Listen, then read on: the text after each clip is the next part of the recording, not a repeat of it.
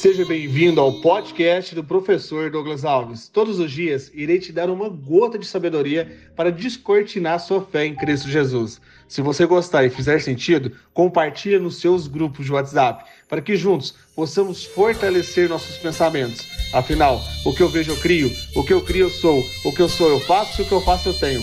Vamos ao episódio de hoje e rumo ao topo!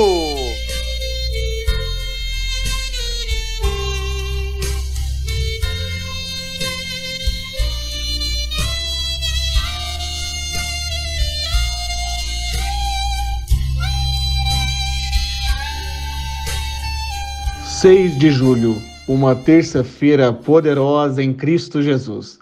Como você está andando em meio à guerra da fé contra o medo? Com o piano nas costas de reclamação, acordando mais tarde, atrasado para tudo? Começa uma coisa, para, começa outra e não consegue concluir, ou seja, muita iniciativa e pouca acabativa? Um dia me perguntaram, professor, por que você acorda tão cedo? Muito simples. São cinco principais motivos. Vamos lá. Primeiro, faço oração para minha esposa.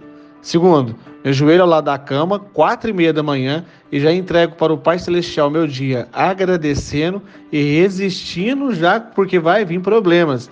Eu coloco a armadura em oração. E é a melhor hora do meu dia, acredite.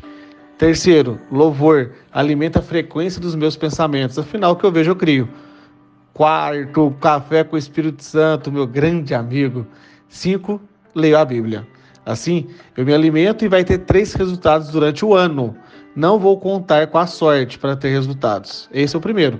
Pois na hora que a, maior, a maioria das pessoas estão indo tomar café, eu já me alimentei espiritualmente, fisicamente, pois faço alongamento e atividade física todos os dias e me sinto mais corajoso e disposto para trabalhar. Segundo, eu ganho um mês a mais de oração e vigia no ano, pois cada dia tem 86.400 segundos. Eu te desafio a fazer essas contas também. Portanto, faço parte do 1% dos que não têm medo na face da terra. Terceiro, ficarei forte em ter mais paciência, ser mais constante e procuro sempre aumentar meu tanque da fé. Um dos primeiros livros escritos da Bíblia não é Gênesis, e sim Deuteronômio. E eu quero te dar uma direção que está no capítulo 20.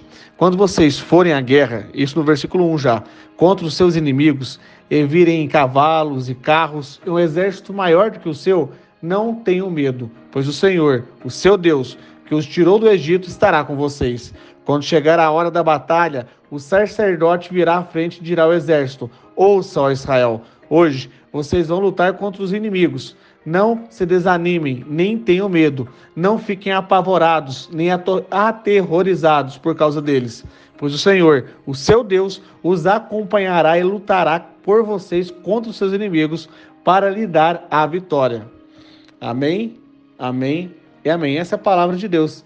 E ontem começamos oficialmente o Clube das 11 e 7. Eu estou te esperando hoje para te revestir da verdadeira armadura de sabedoria. Tire da sua vida tudo que não presta.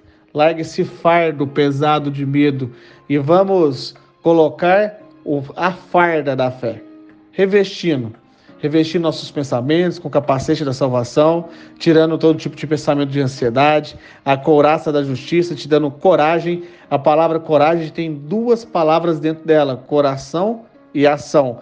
O escudo, que é a fé, a espada, que é o Espírito Santo, ou seja, quando te criticarem, lembre, a armadura foi feita para proteção e a palavra é o ataque. Então não jogue lama na lama calçado com o evangelho da paz, levando a boa nova e com o cinto da verdade, você já está pronto. E agora vamos nas estratégias. Então, eu quero te convocar hoje às 11h07. Quem sabe você ganha uma aula exclusiva comigo no Zoom com o tema Como Vender pelo Instagram, mesmo com poucos seguidores. Vai acontecer amanhã no Zoom e somente terá o link quem participar do Clube das 11h07. Parabéns por você estar aqui. Isso mostra que você está aumentando também o seu tanque da sabedoria. Juntos, podemos ser apenas uma gota no oceano.